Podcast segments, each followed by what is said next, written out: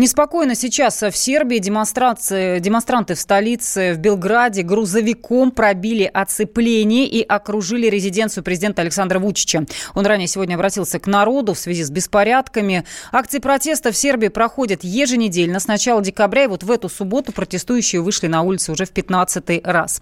Участники акции выражают недовольство необъективным освещением событий в эфире сербского гостелевидения. Так объяснила руководитель Центра по изучению современного балканского кризиса Института славяноведения РАН Елена Гуськова. Это движение очень разнородно. Туда вошли разные совершенно политические партии, которые не могут найти много точек соприкосновения, потому что одни смотрят на Запад, другие патриоты на Восток, но их всех объединяет общий лозунг необходимости изменения существующей власти и ухода с поста президента Александра Вучича. Эти митинги сначала были каждый день, а потом проходят каждую субботу. И в эту субботу они стали требовать, чтобы им предоставили эфирное время для того, чтобы свои требования высказать, чтобы о них услышал весь сербский народ, а не только те, кто живут в Белграде. Был озвучен призыв пойти в сторону здания радио телевидения. Они вошли в здание, заняли все коридоры, полиция выдворила всех из здания. На этом был субботний инцидент исчерпан, но продолжают оппозиционные партии требовать, чтобы им предоставили эфирное время.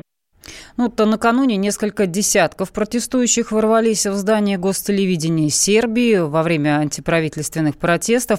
Участники акции протеста заблокировали два входа в здание гостелевидения, расклеили внутри листовки. Прибывшие на место полицейским удалось отцепить верхние этажи телецентра. Демонстранты оказались заблокированы в вестибюле, ну и затем протестующих вывел из здания спецназ. Беспорядки, как мы видим, продолжаются в столице страны и сегодня.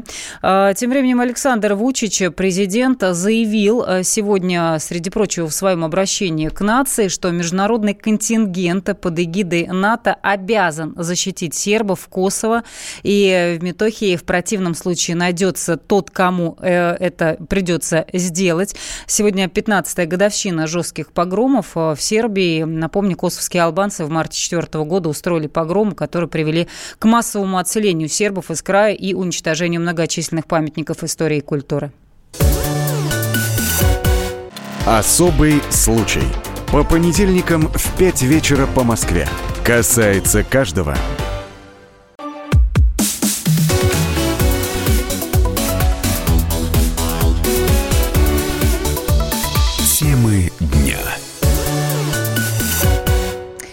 Центробанк стал абсолютным чемпионом мира 2018 года по закупкам золота. Госрезерв в феврале превышал 477 миллиардов долларов, а это абсолютный максимум за всю историю нашей страны. Мы можем гордиться размером золотовалютного фонда, но каковы гарантии, что сможем им воспользоваться при необходимости? Разбирались наши журналисты.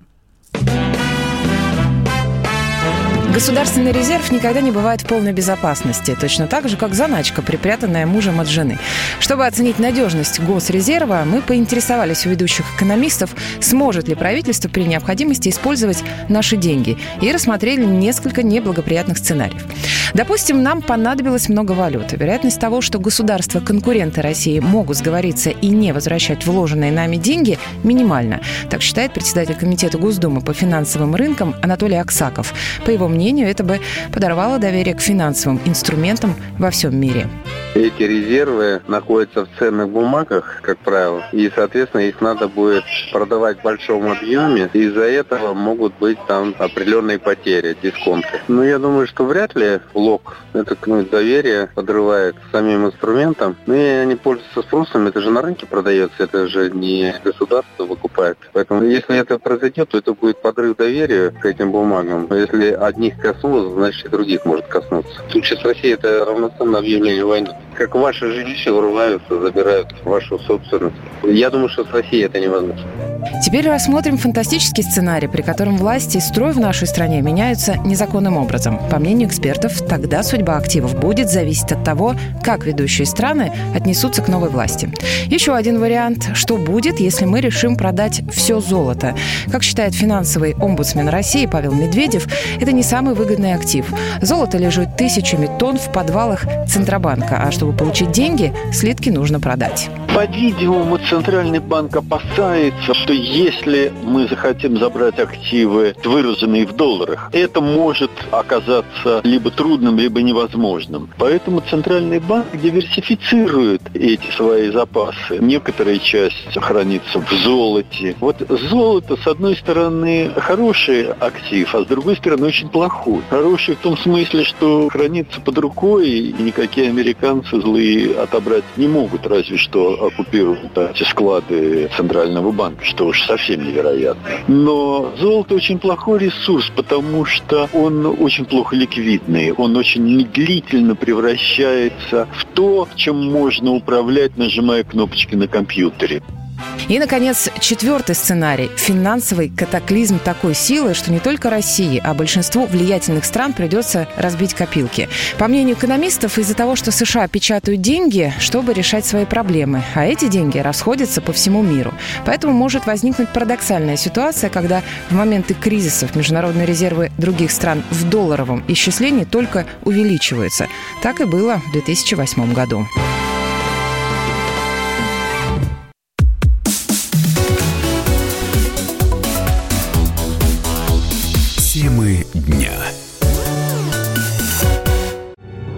Родные перестали узнавать вас? Коллеги не уважают? Голова идет кругом. Хотите поговорить об этом? В эфире радио «Комсомольская правда» психолог Сергей Аракелян подскажет, как решить любую проблему. Ведь нерешаемых проблем нет. Телефон доверия. Каждый четверг в 0 часов 5 минут по московскому времени. Темы дня. Пятеро родственников россиян, погибших в авиакатастрофе, прилетели сегодня в Эфиопию. Они уже сдали анализы ДНК и скоро отправятся к месту ЧП. Тем временем стали известны и некоторые детали переговоров экипажа с диспетчером. Почти сразу после вылета пассажирский самолет набрал нестандартно большую скорость. Спустя еще несколько минут лайнер пропал с радаров. Тему продолжат мои коллеги. Россия запретила полеты самолетов Boeing 737 MAX, один из которых разбился в Эфиопии 10 марта. До этого такое же решение приняли Германия, Франция и Великобритания. Также закрыть воздушное пространство для этих лайнеров решили Австралия, Китай, Индонезия, Малайзия и Сингапур. Boeing 737 MAX 8, летевший из Адис-Абебы в Найроби, разбился через 10 минут после вылета. Сразу после взлета пилот сообщил о технической проблеме и запросил разрешение на посадку, однако самолет не успел приземлиться.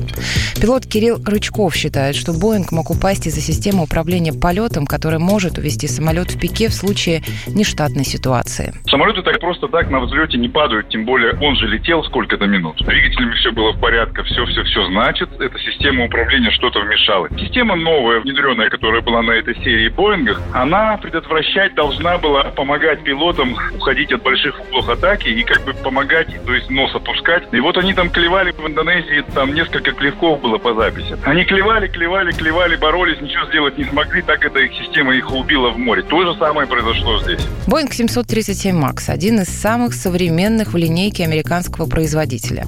Другие подробности о данной модели самолетов в нашей справке. Боинг 737 МАКС представляет собой четвертое поколение самолетов Боинг 737. Они имеют более мощные и крупные двигатели, которые сокращают расход топлива на 14% по сравнению с другими современными лайнерами. Самолет рассчитан на перевозку 176 пассажиров.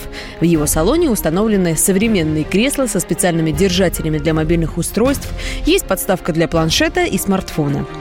Кресла оснащены розетками с разъемом USB, позволяющими пассажирам заряжать гаджеты во время полета. Лайнер также оборудован новыми законцовками крыла. Они сокращают сопротивление и позволяют выполнять полеты на большее расстояние. Главным конкурентом американского Боинга является французская корпорация Airbus. У каждой компании есть свои особенности, но кардинальных отличий между самолетами не существует, считает авиаэксперт Юрий Антипов. Это борьба за рынок. Оба самолета, ну, если не учитывать, что есть глобальная ошибка в системе управления у Боинга, как теперь выясняется, 837 модели. А в целом самолет достаточно хороший, это мы знаем и по другим моделям Боинга. То же самое с Airbus, тоже достаточно комфортный, хороший самолет. Поэтому я не вижу явных преимуществ ни у того, ни у другого перед своим соперником. Между тем, в корпорации Боинг заявили, что уверены в безопасности своих лайнеров. При этом в компании отметили, что понимают решение регуляторов приостановить полеты.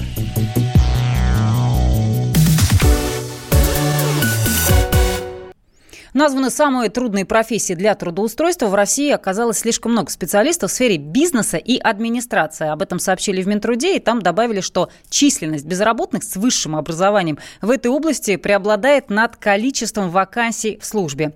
Директор Института профессионального кадровика Валентина Митрофанова прокомментирует эти данные произошло это потому, что практически в каждом вузе, который существует в нашей стране, включая вузы, которые раньше были, были введены такие программы образования, которые готовили менеджеров, администраторов бизнеса, потому что в определенный момент времени запрос на такие программы был достаточно большой. И, естественно, количество выпускников на сегодняшний момент времени превышает реальные потребности рынка. Поэтому действительно безработица именно среди таких специалистов является достаточно высокой. И они вынуждены идти на такие работы, которые востребованы, например, менеджер по продажам, хотя при этом имеют образование на уровне там, управленческого.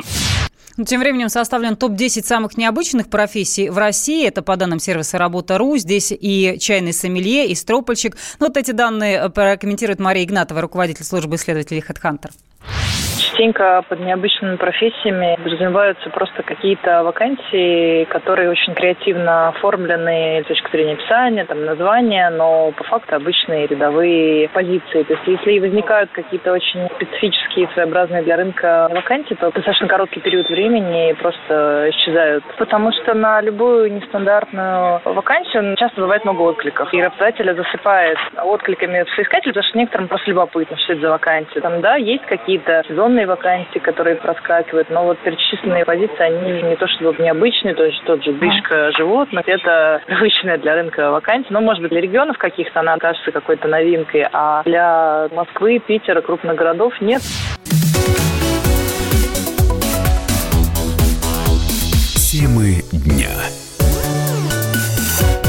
The time for empty talk is over. We will make America great again. Это все мы слышали. А что на самом деле происходит в США? Реальные новости, курьезы и события, которые нигде, кроме Штатов, случиться не могут. Как они там за океаном вообще живут? Разбираемся в программе «Не валяй дурака Америка» с Марией Берг и Александром Малькевичем. Слушайте и звоните по понедельникам с 12 часов по московскому времени.